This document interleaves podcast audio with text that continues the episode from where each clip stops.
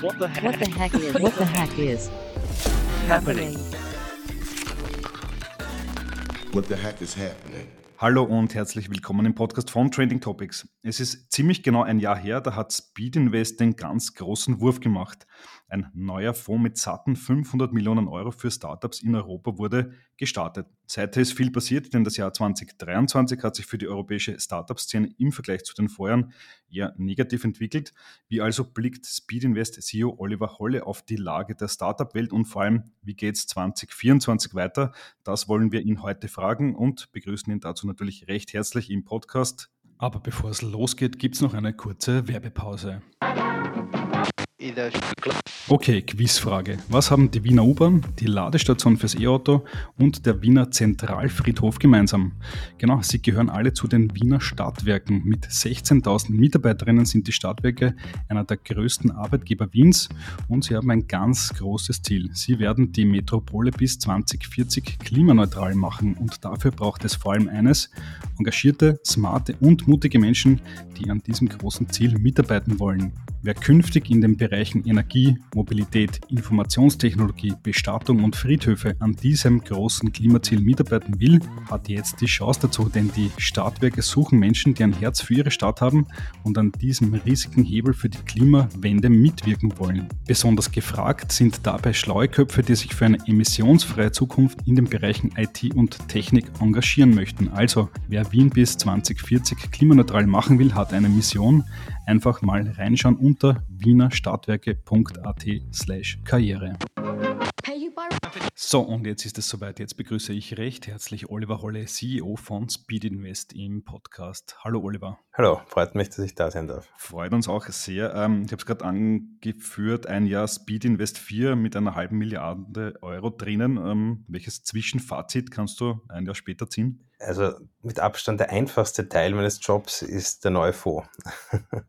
also das Umfeld, in dem wir jetzt investieren können, ist natürlich für Investoren tendenziell ein gutes. Es hat sich die Taktrate insgesamt etwas verlangsamt. Es ist die Konkurrenz bei den besten Deals zwar nicht deutlich weniger geworden, aber zumindest so, dass man äh, mehr Zeit hat, äh, um References zu machen, um Due Diligence zu machen. Äh, wir haben insgesamt schon über 40 äh, neue Investments gemacht aus dem neuen Fonds und äh, sind da ganz gut im Plan. Wie gesagt, die ersten zwei, drei Jahre eines neuen Fonds sind immer wirklich Honeymoon-Phase. Da, da ist alles relativ einfach. Da geht es darum, gewisse strategische Para Parameter besser zu optimieren aus den, aus den Learnings der letzten zehn Jahre, also weiter zu optimieren. Aber, aber das ist eigentlich relativ ruhiges Fahrwasser. Das wirkliche Thema, mit dem jeder Fonds, der ernsthaft agiert, äh, sich beschäftigt, ist das, ist das Portfolio der letzten Jahre und da wirklich die, die wichtigsten Werttreiber ähm, sozusagen abzusichern. Da hat sich sicher viel getan. Also aus den ähm, älteren Beteiligungen gab es, gibt es ja eine Reihe von Unicorns, die haben alle federn lassen müssen. Wie schaut es an der Front aus und was bedeutet das für, für große Fonds, wenn so eine ganze Branche ziemlich runterrasselt? Ähm, hat man jetzt auch im aktuellen State of European Tech Report gesehen. Wie bewertest du das? Ja, es ist herausfordernd, ganz klar. Ich meine, ich sehe das ganz gut. Wir haben ja doch jetzt äh, eine ganze Reihe von Fonds aufgelegt, zum Teil welche mit sehr speziellem Fokus und sehr engen äh, kleinen Portfolios und zum Teil eben unsere Standard-Flagship-Fonds, wo über 100 Beteiligungen drinnen sind. Die Flagship-Fonds mit dem breiten Portfolio sind wesentlich weniger ähm, ich, negativ beeinflusst äh, von den letzten 18 Monaten als die Fokusfonds. Das ist nicht überraschend, weil die Fokusfonds entsprechend auch dramatisch hochgegangen sind, wie eben ein oder zwei äh, Portfoliounternehmen äh, sich plötzlich verhundertfachen im Wert, das natürlich einen ganz anderen Impact, geht aber eben auch in die andere Richtung. Das heißt, insofern, wenn ich jetzt auf die gesamte Spinvest schaue, bin ich, fühle ich mich recht gut, weil der, der Impact eben eigentlich relativ überschaubar ist und wir in allen wesentlichen KPIs noch immer absolut gut dastehen. Auf individueller Ebene, auf individueller Portfolio-Ebene tut es zum Teil natürlich sehr weh. Also die Entwicklungen gerade bei TIA sind für uns schmerzhaft. Man lernt auch hier noch einmal, wie schutzlos man eigentlich als Frühphaseninvestor ist in solchen Situationen und, und selbst wenn die Firma, was, wovon ich ausgehe, eigentlich sich gut da durchkommen wird, wird diese und auch andere Firmen bei uns im Portfolio für die Frühphasen-Seed-Investoren noch kaum Wert darstellen. Damit muss man einfach rechnen. Und insofern wieder zurück auf das Gesamtportfolio ist es wichtig, da nicht nur einen Pfeil im Köcher zu haben. Hm, absolut. Ja. Als Frühphasen-Investor, der ihr ja seid, was ist da so das quasi Gefährliche daran? Sind dann die Investoren, die da später an Bord gekommen sind, sind die da besser aufgestellt, eher am Drücker, was so Fälle wie Tier angeht? Also es ist ganz eine einfache Logik und die muss man sich wirklich bewusst sein. Und das ist auch für jeden Privatinvestor, der, der als Business Angel aktiv ist, muss man das einfach wissen. Wenn eine Firma, die eben in einer gewissen Skalierung unterwegs ist, Geld braucht, dann brauchen ja die nicht 1, 2, 3 Millionen, sondern eben 10, 20, 30 Millionen oder mehr. Diese Summen können normalerweise nicht von Frühphaseninvestoren wie uns mitgestemmt werden. Da, die, die Fonds sind meistens ausinvestiert, die Business Angels haben kein Geld mehr. Und dann kommen sogenannte Pay-to-Play-Provisionen zur, zur Anwendung. Da gibt es alle möglichen Farben und Schattierungen. Im Wesentlichen bedeutet es eine, ein, einen Washout der Frühphaseninvestoren. Das heißt, da ist so viel Kapital in der Liquiditätspräferenz vor einem vorgelagert, dass man eigentlich nur in ganz wenigen Ausnahmefällen noch zu seinem Geld kommt. Also wenn man da nicht mitspielen kann in diesen, sagen wir, in diesen Notfallsrunden, ist man kommerziell eigentlich enteignet. Und das ist die Realität. Das ist weltweit die Realität das passiert, ist natürlich in den letzten 18 Monaten relativ häufig passiert. Mhm, okay. Das heißt, diese ähm, berühmt-berüchtigten Liquidation Preferences, die sind jetzt nicht nur auf Gründerseite hm, nicht unbedingt beliebt, um es freundlich auszudrücken, sondern auch bei Frühphaseninvestoren wie euch. Das war immer so. Das ist also Liquidation, Liquidation Präferenzen sind sozusagen übereinander gereiht. Das heißt, wenn jetzt ein Series B oder ein Series C Investor, also einer, der eben 50, 100 Millionen in die Firma investiert, bekommt er immer zuerst sein Geld vor den Seed-Investoren, vor den Gründern. Das war immer so, das ist alles kein Problem, solange das nicht äh, sozusagen Bedingungen sind, die halt äh, nicht extrem hart sind. Das kann, wir haben schon erlebt, wo, wo, wo diese Liquidationspräferenz nicht einmal das eingesetzte Kapital ist, sondern ein Zehnfaches davon oder mehr. Und in dem Fall, wenn man sich dann vorstellt, äh, es fließt zum Beispiel 30, 40 Millionen in, in so eine Firma, das ist, hat dann zum Beispiel eine zehnfache Liquidationspräferenz. Das bedeutet, aus den 30 werden 300 oder 400 zusätzlich zu dem, anderen, dem Kapital, das bisher schon reingeflossen ist, das dann zum Teil nachträglich auch noch eine zusätzliche Liquidationspräferenz bekommt, sind dann schon über ein, zwei Milliarden Gelder in diesen Companies, die gleichzeitig natürlich im Unternehmenswert massiv runtergegangen sind. Das heißt, die, die Wahrscheinlichkeit, dass dann die Gründer oder die Frühphaseninvestoren noch ein, ein Geld sehen, ist, ist denkbar gering. Das ist aber Gleichzeitig ist das jetzt groß unfair. Äh, nein, das ist der Markt. Äh, der Markt sagt, dass es zu anderen Konditionen nicht möglich ist, Geld aufzunehmen. Und äh, das, dem muss man auch in die Augen schauen und hoffentlich andere Portfoliofirmen haben, die nicht in so einer Situation sind. Das ist die einzige, einzige Antwort darauf. Ja, absolut. Solche Rückschläge sind ja quasi nicht das, was üblicherweise passiert. Und ihr habt es ja auch geschafft, zum Seed Fund des Jahres 2023 ausgezeichnet worden zu sein. Äh, was denkst du, welche Faktoren haben reingespielt, dass ihr so eine schon bemerkenswerte Auszeichnung erhaltet? 13 Jahre Arbeit.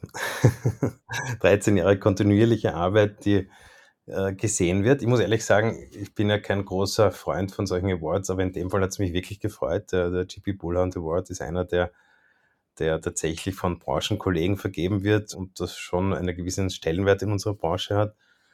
Im Wesentlichen wurde anerkannt, äh, ganz einfach, dass wir ein ziemlich einzigartiges Modell in Europa jetzt doch viele Jahre lang durchgezogen haben, erfolgreich durchgezogen haben mit nachweislichen Erfolgen auf der Portfolioseite. Und das alles hat sich halt wieder gespiegelt in einem sehr, sehr erfolgreichen Fundraising für SE4, das entgegen dem, komplett entgegen dem Markttrend passiert ist. Es war einfach weit und breit sonst äh, kein anderer europäischer Fonds, der in, der Frühphase solche Summen geraced hat. Und das sozusagen aus Österreich heraus, was schon gesehen wird auch. Also es, es wundern sich die Londoner und die Berliner schon, dass das möglich ist. Und das, das war die Anerkennung dafür. Das hat uns natürlich als Team schon sehr gefreut. Absolut, weil das vergisst man finde ich, oft. Äh, oft werden Bitpanda, GoStudent und so weiter gefeiert, aber Speed Invest ist ja auch eine ganz, ganz große österreichische Erfolgsstory, wenn man so will. Ja, also ich glaube, wir würden das so sehen, ja. Also ich glaube, die, die Unwahrscheinlichkeit unseres Weges ist, ist, ist mindestens genauso unwahrscheinlich wie Bitpanda oder GoStudent. Das, das ist, war nicht absehbar und, und ist eben ein Outlier. Letztlich sind da viele Dinge zusammengekommen. Wir hatten natürlich enorm Glück mit unserem Timing, dass wir genau, wenn wir gestartet haben, an sich war der Beginn einer goldenen Ära für VC in Europa. Äh, die letzten zwölf Jahre waren außergewöhnlich gut. Wir haben das halt mit vollem Einsatz und, und viel, viel unternehmerischem Risiko auch genutzt. Aber ja, ist schon so. Absolut. Ja. Kommen wir zu dem schon angesprochenen State of European Tech Report. Ähm, der spricht für 2023 davon, dass äh, wahrscheinlich nur mehr sieben neue Unicorns in Europa dieses Jahr entstanden sind im Vergleich zu 48 im Jahr 2022. Es werden wahrscheinlich nur ungefähr 45 Milliarden Euro investiert im Vergleich, Vergleich zu 85 Milliarden im Jahr 2022. Äh, jetzt mal so ganz generell und neutral gefragt, was sind die Gründe für diesen Einbruch? Da gibt es ja viele Theorien. Was sind deine? Also, wenn man sich die Zahlenreihen im, im Report anschaut, sieht man ja ganz klar, es waren eigentlich zwei Jahre als kompletter Ausreißer drinnen. Und ansonsten, wenn man die Linie ziehen würde, ist es eine kontinuierliche Linie, die nach oben geht. Also 2023 war immer noch besser als 2019 oder 2018. So gesehen ist unsere Branche ein bisschen ja, einem, Hype-Cycle folgend und, und dieser Hype-Cycle findet alle paar zehn Jahre, 20 Jahre kommen eben so ein, zwei Outlier-Jahre. Also man könnte das so argumentieren, man kann auch ganz äh, etwas konkreter über die, die Gründe reden, dass natürlich diese Zahlen werden getrieben von wenigen großen Runden und wenn diese wenigen großen Runden nicht stattfinden, dann sind die Zahlen entsprechend deutlich kleiner. Und die haben einfach letztes, dieses Jahr nicht stattgefunden, auch letztes Jahr ab Sommer nicht mehr und äh, sind auch in absehbarer Zeit äh, nicht mehr in dieser Größenordnung zu erwarten. Warum? Es haben sich ganz viele große Kapitalgeber zurückgezogen. Also die, die Zeiten, wo Softbank, äh, Tiger Global und Cotu äh, um, um, um Deals mit 100 Millionen plus ge gerittert haben, sind einfach vorbei. Und man ist eigentlich wieder zurück zum, zur Norm gekommen. Ne? Und, und so, so, so ist auch unsere Realität. Also es finden Runden statt, es finden auch äh, Series Bs und Series C, also Wachstumsrunden statt. Allerdings eben nicht mehr in diesen Dimensionen und auch nicht mehr in dieser Zeitlinie wie, wie in den letzten zwei, drei Jahren. Hm. Und die genannten und andere haben sich wahrscheinlich deswegen zurückgezogen aufgrund der Zinswende in den USA. Dann kommt noch Ukraine-Krieg dazu und da ist dann die Stimmung kaputt, oder? Natürlich, äh, das sind die Makrothemen. Ähm, man kann auch sagen, es war ein großes äh, globales Experiment, das da stattgefunden hat, dass man sozusagen mit, mit viel, viel Kapital, ähm, das sozusagen von Public äh, in Private reallokiert wird, globale Digitalgewinne erzeugen kann. Und dieses, äh, dieses Experiment ist aus heutiger Sicht einmal nicht aufgegangen. Es haben viele der, der Startups, die eben so finanziert worden sind, sind haben es nicht geschafft, dieses, dieses enorme Kapital in nachhaltigen globalen Wettbewerbsvorteil zu übersetzen. Wenn dem so gewesen wäre, dann würde wäre das sicher anders. Dann würde vielleicht nicht mehr in der gleichen Häufigkeit, aber doch noch weiter investiert werden. Aber das hat einfach nicht funktioniert. Viele meiner Freunde an der US, äh, aus der US-VC-Szene haben das prognostiziert und sind jetzt sehr stolz auf sich. also eher, da muss man sagen, das waren schon die, die alten Hasen, die gesagt haben, naja, let them do it. We wait that out. Äh, wir warten das mal ab. Und ja, die machen weiter wie bisher sozusagen. Also das hat, das hat nicht funktioniert. Auf der anderen Seite, wenn man sich jetzt anschaut, was im AI-Bereich gerade stattfindet, sieht man doch wieder ähnliche Wetten. Das sind natürlich extrem kapitalintensive Modelle. Das muss einem auch bewusst sein. Das ist kein Zufall, dass die so viel Geld verschlingen. Aber das ist halt auch die, das That's Venture. Also ohne, ohne große Wetten wird unsere Industrie nicht funktionieren. Mhm, absolut, weil quasi diese Story, die man sich, glaube ich, 2020, 2021 gerne erzählt hat. Covid-Pandemie ist der absolute Brandbeschleuniger für die Digitalisierung, hat sich ja dann eben, wie du gerade erzählt hast, nicht so stark bewahrheitet oder oft nicht bewahrheitet. Auch im E-Commerce hat man dann einen Peak gesehen. Das heißt, das zieht sich ja dann durch verschiedene Branchen, oder? Ja, und man sieht auch die fragilen Kreisläufe, die immer noch in diesem digitalen Ökosystem vorherrschen. Das ist das Kernproblem, mit dem ja viele der B2C-Companies äh, post-Covid gekämpft haben, ist, dass die Distributionskanäle so teuer geworden sind. Das heißt, äh, und wir haben ja ein, wir haben ein echtes äh, globales Problem mit unseren Social Media Plattformen. Die, die funktionieren nur noch sehr, sehr schlecht, beziehungsweise sind sehr teuer, um gezielt zu werben.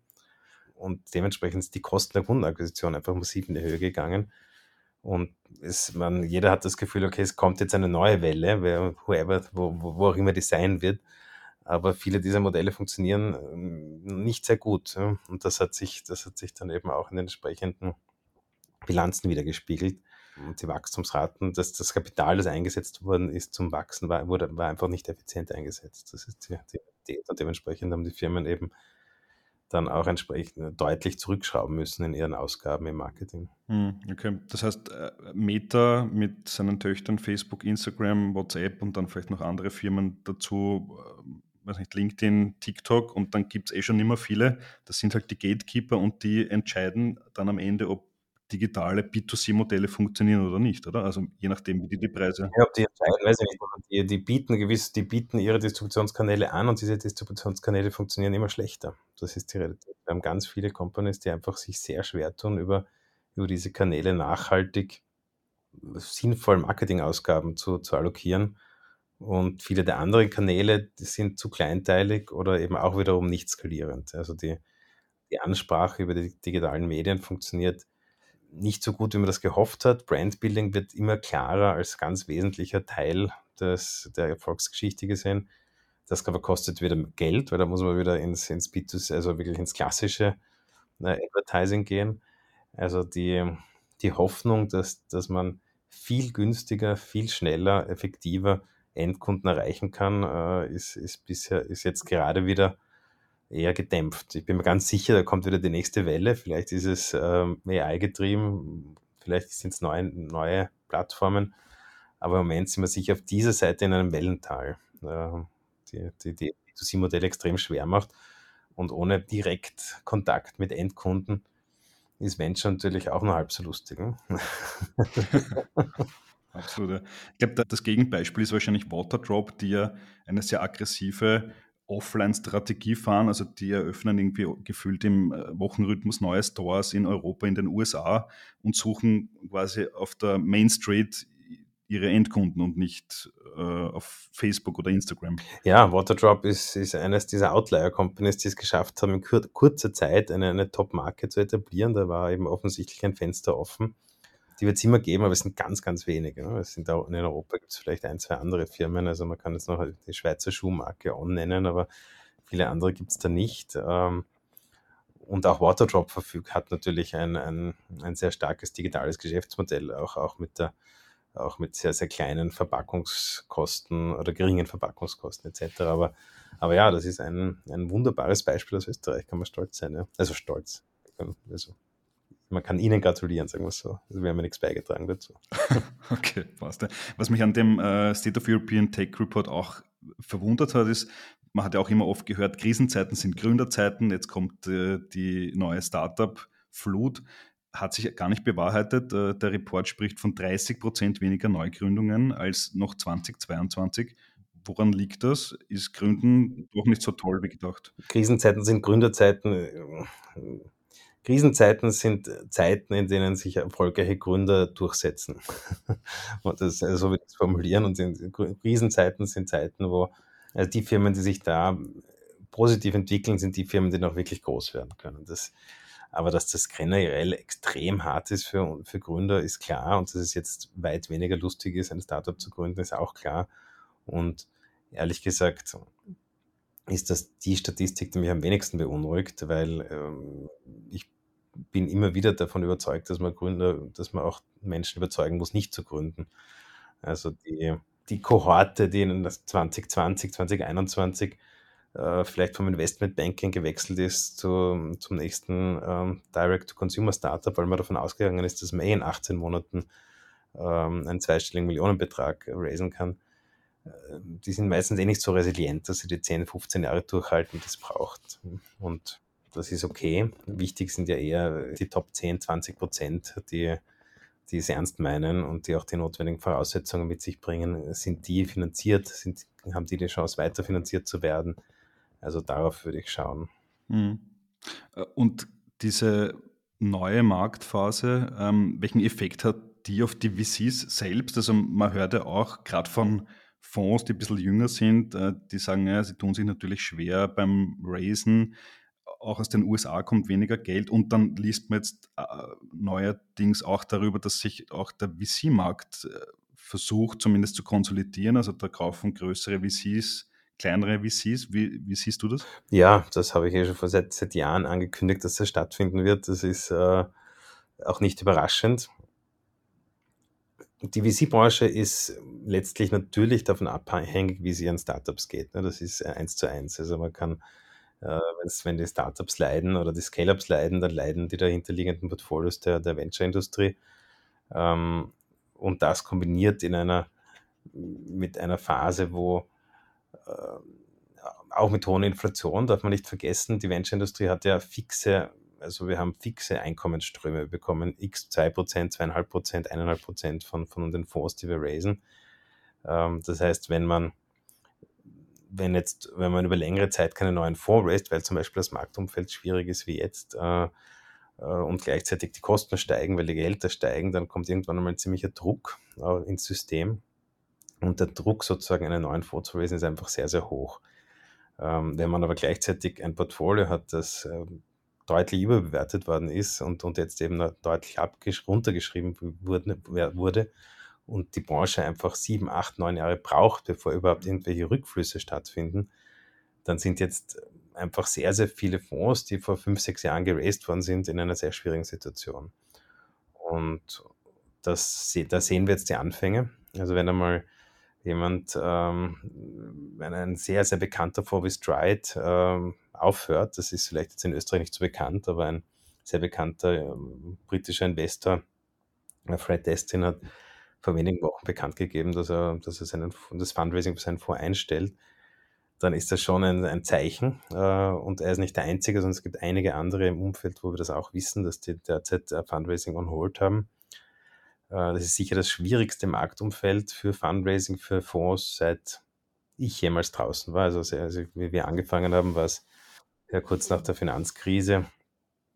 Und das war sicher seitdem nie an, ansatzweise so schwierig wie derzeit. Ja. Also das muss, das wird zu Konsequenzen führen.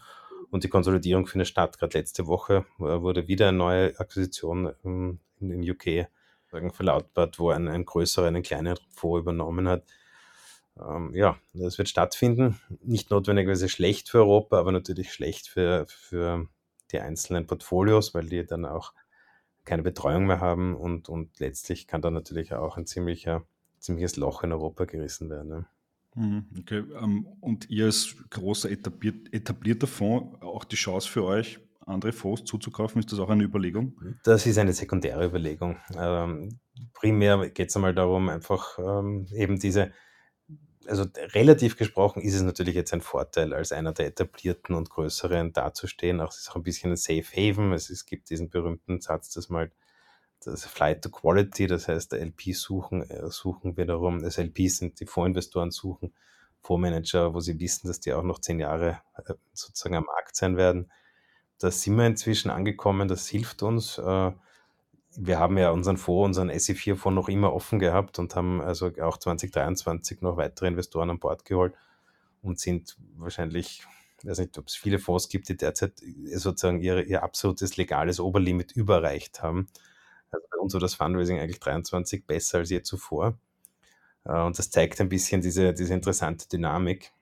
Ja, und es wird viel Talent am Markt frei. Da, dazu muss man nicht akquirieren, da kann man einfach warten.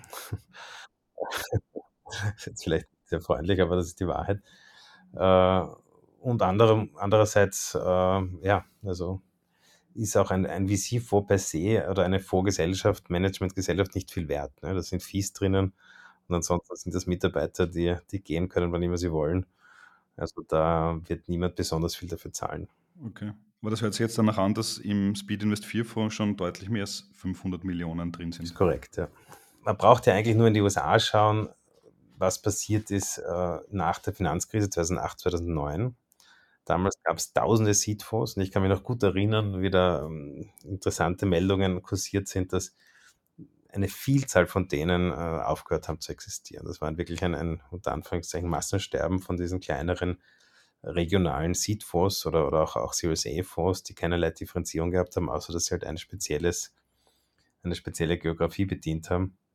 Äh, und der Trend war ganz klar in Richtung wenige große äh, Plattformen, die wirklich viel Kapital hinter sich sammeln.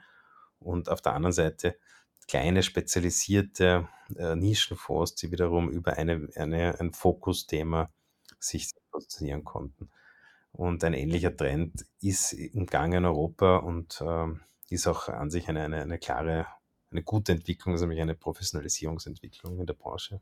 Hm, okay. Also kann man eigentlich zusammenfassen, Speed Invest too big to fail? Ja, das haben schon viele gesagt. Bis dato stimmt's. ja, ich hoffe mal, wir machen einen guten Job. Darum geht's. Ähm, wir haben unser Modell gefunden. Das ist wirklich erfreulich. Wir wissen, was wir machen müssen. Und äh, insofern sind wir tatsächlich jetzt einmal für viele, viele Jahre abgesichert. Das ist, äh, das ist faktisch so.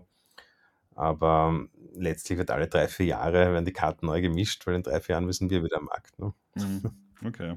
Äh, auch interessant, Speed Invest ist ja selber quasi so ein, so ein Nest für neue Fonds und Startups. Ich nenne jetzt nur einige wenige New Renaissance Ventures, kürzlich in Wien gestartet, Calmstorm Ventures, Fund After, Female Founders und dann noch eine Handvoll äh, Jungfirmen, die von ehemaligen Mitarbeiterinnen gegründet wurden. Äh, Gibt es sowas wie eine Speed Invest Mafia? Trefft ihr euch manchmal heimlich und besprecht hinter den Kulissen Dinge? Das würde ich mal nicht ganz ausschließen. Ich finde das extrem wichtig. Also wenn man den, wenn man den neuen ähm, Atomico Report äh, liest, dann reden wir auch von der Skype Mafia und was die ausgelöst hat äh, in der Region. Und wenn wir ansatzweise eine ähnliche Geschichte, sage ich mal, in, in Österreich oder im in Europa auslösen können, würde mich das wahnsinnig freuen. Wir haben ja auch schon mit den Anthony Dan und Cocoa in, in London ein Spin-out äh, sozusagen aufzulisten. Wir haben gerade ein neues in Deutschland, das sich, äh, etabliert, auch als Spin-out von Spinvest. Wir haben ein kleines Fund-of-Fund-Programm, wo wir die auch äh, aktiv unterstützen. Also wenn wir erfolgreich sind, dann, dann ist genau das die Idee. Ja? Und daran arbeiten wir intensiv. Okay, alles klar. Äh, kommen wir noch vielleicht zu den Trends, die eure Branche prägen. Zuallererst müssen wir natürlich über AI sprechen. Die erzähle ich damit gar nichts Neues, aber mal so die Frage an den VC. Verstehst du das, was wir da alles sehen, ChatGPT und Co., als AI, als echte künstliche Intelligenz oder ist das eher eine Marketing-Umschreibung für Automatisierung, Machine Learning und Co. Wie, wie bewertet ihr das als VCs? Also ich halte das für eine nicht wahnsinnig spannende Diskussion. Also ob das jetzt AI oder AGI oder ist, also was ich sehe, ist ganz, ganz konkrete, unmittelbare Anwendungsfälle, die wirklich einen Unterschied machen für, für Endkunden, für Businesskunden, in der Einsparung von Kosten, das ist das, worum es geht. Und, und das ist schon ein Gamechanger gewesen in den letzten 12, 18 Monaten. Also ich, ob das, und das ist ganz interessant, wir haben Firmen im Portfolio, die, in die wir investiert haben vor nicht allzu langer Zeit, die hatten gar keine AI-Thematik im Deck, waren aber dann wahnsinnig schnell, also OpenAI oder andere, andere Tools zu integrieren und sind inzwischen extrem erfolgreich, skalieren extrem schnell auf der Basis letztlich dieser Technologie. Und das ist, und, und zwar mit echten, harten äh, Businesszahlen. Umsätze steigen, Kosten bleiben unten. Und das ist da, wo ich ähm, schon sehr beeindruckt bin, weil äh, gerade bei solchen Themen, die sehr, sehr schnell sehr viel Hype auslösen, ähm, ist dann oft die Realität eine andere, nämlich die Realität, ob die Zahlen auch dem folgen. Und in dem Fall ist es wirklich andersrum. Also eine Firma wie Inkit, in der wir schon seit vielen Jahren investiert sind, haben eben AI an, äh, entlang der gesamten Wertschöpfungskette integriert und sind so schnell gewachsen 2023 wie nie zuvor. Eine Firma wie Kittel, äh, auch in diesem sagen wir, Creative Industries Umfeld, äh, hat äh, auch AI integriert, hat sich versiebenfacht im Umsatz.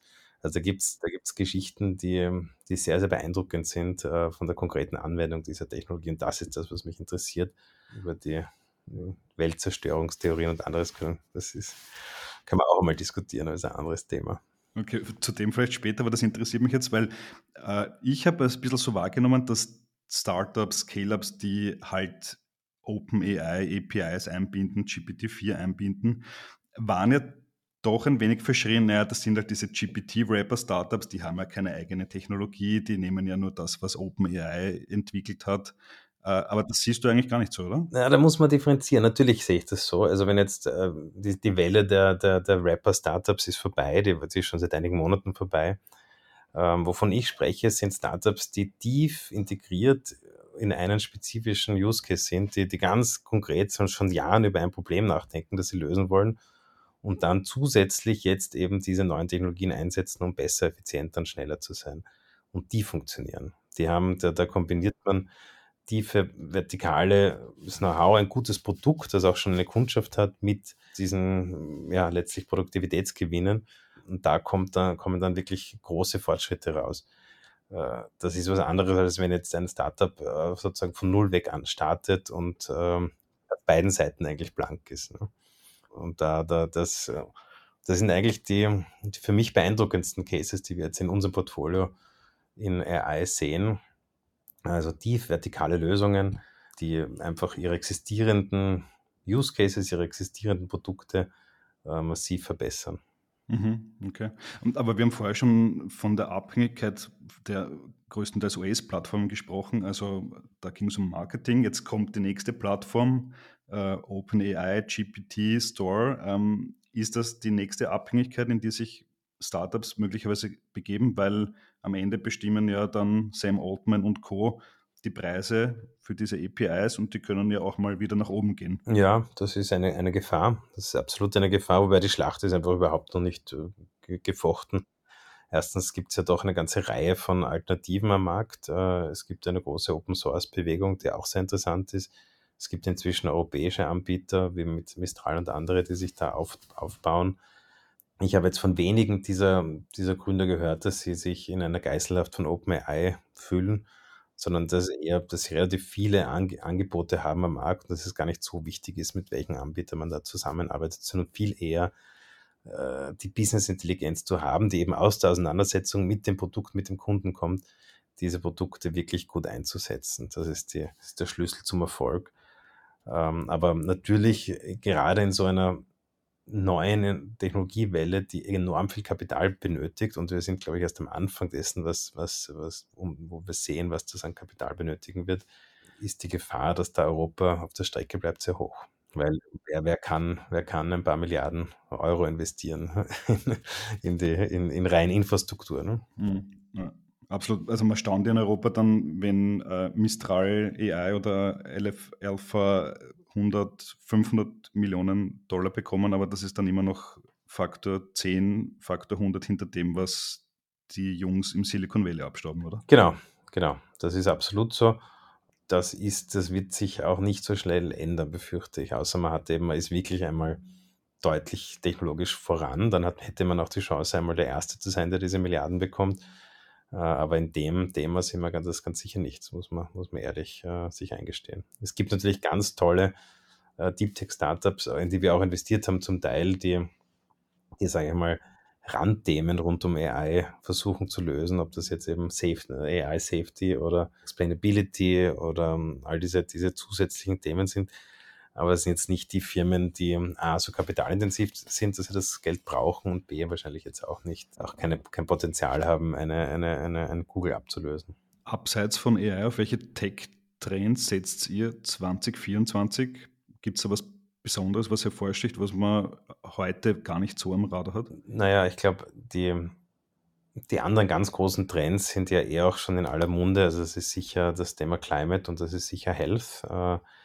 Also, was mich persönlich, vielleicht auch, weil ich persönlich da am tiefsten drin bin innerhalb des Speed Invest, ist, äh, was mir am meisten beeindruckt, ist die Beschleunigung von äh, den Gesundheit, von Gesundheitsthemen mit Artificial Intelligence. Da tut sich extrem viel. Und da gibt es auch wiederum eine enorme Bandbreite von wirklichen äh, Tech-Bio, wie man das heutzutage nennt, Themen, die eben also an der Schnittstelle Software und, und, und Farmentwicklung äh, bis hin zu ganz, ganz mondänen, äh, wofür, äh, sag ich mal, Produktivitätsgewinnen im, im Krankenhaus. Aber da werden wir gerade gestürmt mit, mit extrem starken Teams, also nämlich mit Teams, die, die vielleicht eben vor ein paar Jahren noch ähm, B2C-Sachen gemacht haben, die gehen jetzt alle genau in diese, in diese Schnittstelle AI und Health und können auch sehr schnell sehr große Seed-Hunden raisen. Also da ist enorm viel Dynamik drinnen. Im Climate-Bereich natürlich auch noch. Äh, da, wird, da bin ich für 2024 gespannt, ob sich das so durchhalten lässt. Äh, da ist jetzt schon sehr, sehr viel Kapital in den Markt geflossen. Äh, und dann werden jetzt auch die ersten Beweise anstehen müssen, ob die Firmen das auch kommerziell auf die, auf die Straße bringen. Mhm. Was ist mit Defense Tech? Das ist ja auch spannend. Ich meine, jetzt gibt es da zwei Kriege am Rande Europas und hat man zumindest teilweise gesehen, dass Defense Tech Unternehmen auch ordentlich raisen können. Wie siehst du das als VC? Ist das für manche dann auch ein No-Go, oder? Also will man eigentlich gar nicht finanzieren? Jetzt muss man mal ganz pragmatisch drauf schauen. Also ungefähr drei Viertel der europäischen Venture-Industrie hat äh, den European Investment Fund als Investor äh, und da ist äh, Defense Tech ausgeschlossen. Ne? Also das heißt, äh, die allermeisten werden das einmal nicht anrühren dürfen und ehrlicherweise ist das ein bisschen ein, ein journalistisches Thema, würde ich einmal behaupten. Das ist, ist natürlich jetzt, das passt nicht gut in, das, in, in diesen Gesamtkontext, wo man sich ja wirklich tagtäglich äh, Sorgen machen kann. Aber ähm, es, auch in unserem Dealflow spielt das eine extrem kleine Rolle. Okay, alles klar. Äh, noch eine äh, letzte Frage. Nächstes Jahr könnte es ja passieren, dass es eine Zinswende, Zinswende gibt, diesmal nach unten. Ähm, die Federal Reserve hat das zumindest schon ein bisschen durchblicken lassen. Auch in Europa flacht die Inflation ab. Wäre so eine Zinswende nach unten ein Gamechanger für Startups, VCs und die Investmentlage? Ein Gamechanger wäre ein wirkliches nachhaltiges Öffnen des IPO-Fensters. Das ist das, was wir brauchen, alle. Ein Gamechanger wäre, wenn eben einige dieser äh, großen äh, Unicorns, die wir alle im Portfolio haben, auch äh, eben Liquidität erzeugen können. Äh, das, äh, das ist das, was die Branche in Europa und, und weltweit wirklich benötigt. bis dorthin, das wird aus meiner Sicht nicht 2024 sein, wird es mehr, more Business as usual sein. Wobei Business as usual nicht schlecht ist, das muss man auch mal sagen. Also wir haben äh, im vierten Quartal ähm, wirklich eine ganze Reihe von signifikanten großen Finanzierungsrunden im Portfolio abschließen können. Und die guten Companies finden weiterhin Geld, auch substanziell Geld. Also man darf jetzt da nicht in, in, in, so eine Verzweiflung fallen, gar nicht. Es ist eigentlich wir, wir, wir sind sozusagen wieder zurück in der Normalität. Es ist ein hartes Geschäft. Es ist nicht so, dass jedes Startup ein Recht hat äh, auf eine Series A, äh, sondern es sind eben, es sind eben die Ausnahmen. Ne? Und es werden auch die, in Zukunft die Ausnahmen bleiben. Und unser Job ist, die statistische Wahrscheinlichkeit zu erhöhen. Und das tun wir recht mit viel Einsatz. Mhm. Okay, noch eine letzte Anschlussfrage. Warum ist ein IPO, ein neues IPO-Fenster so wichtig? Weil das neue Liquidität für die bestehenden Investoren bringt, die auscashen können? Naja, wie gesagt, also alle, fast alle europäischen VCs äh, brauchen, müssen beweisen, dass sie Liquidität an ihre Investoren zurück überweisen können, äh, bevor sie den nächsten Fonds raisen. Das heißt, diese Liquidität kann aber eigentlich nur noch über solche IPOs stattfinden, weil mit strategischen Akquisitionen äh, dazu gibt es zu wenig in Europa, um, die, um da substanziell einen, einen Unterschied zu machen. Das heißt, das ist das, wo, was, was eigentlich der Blocker ist für das, für das nächste Fundraising von, von vielen Fonds. Wenn ich da sozusagen nicht weiß, ob, ich, äh, ob das gelingt, dann bin ich natürlich auch viel zurückhaltender beim Investieren in, in, in neue Portfoliounternehmen oder in Anschlussrunden, weil ich ja letztlich mein existierendes Kapital präservieren muss. Die gesamte Branche ist ein bisschen auf, auf, auf sozusagen Handbremse derzeit, weil sich überhaupt nicht abzeichnet, wann dieses Fenster aufgeht. Und das ist die, in, dieser, in diesem Spiel sind wir und äh, werden wir auch noch eine Weile bleiben. Ähm, aber irgendwann wird es passieren und, und dann, dann wird das, äh, dann dreht sich das Rad weiter. Ja. Und die Zinswende ist ein Teil davon, aber eben nur ein Teil. Da ist viel, viel andere Psychologie auch noch im Spiel. Und letztlich die harte, harte Aufgabe für unsere Scale-Up-Founder, auf die alle schauen jetzt, ähm, ihre, ihre Geschäftsmodelle eben entsprechend äh, in, einem, in einen Status zu bringen, dass das möglich ist. Und da sind die Vorgaben sehr, sehr klar. Na super. Oliver, ich glaube, das war ein super Querritt durch äh, den kompletten Sektor und äh, ein super Ausblick, was da 2024 auf uns zukommen könnte. Vielen Dank fürs Interview. Gerne, gerne, hat Spaß gemacht. Danke. Ciao, Jakob. So, das war die heutige Folge des Trending Topics Podcast. Wenn es euch gefallen hat, lasst uns doch vier, fünf Sterne als Bewertung da und folgt dem Podcast auf Spotify, Apple Music und Co. Für Anregungen, Kritik, Feedback oder Wünsche zu zukünftigen Gästen schickt uns jederzeit gerne eine Mail an feedback at trendingtopics.at. Weitere News zu allen Inhalten gibt es natürlich tagesaktuell auf trendingtopics.eu. Danke an dieser Stelle an Geocast für die tolle Post-Production. Euch danke fürs Zuhören. Bis bald.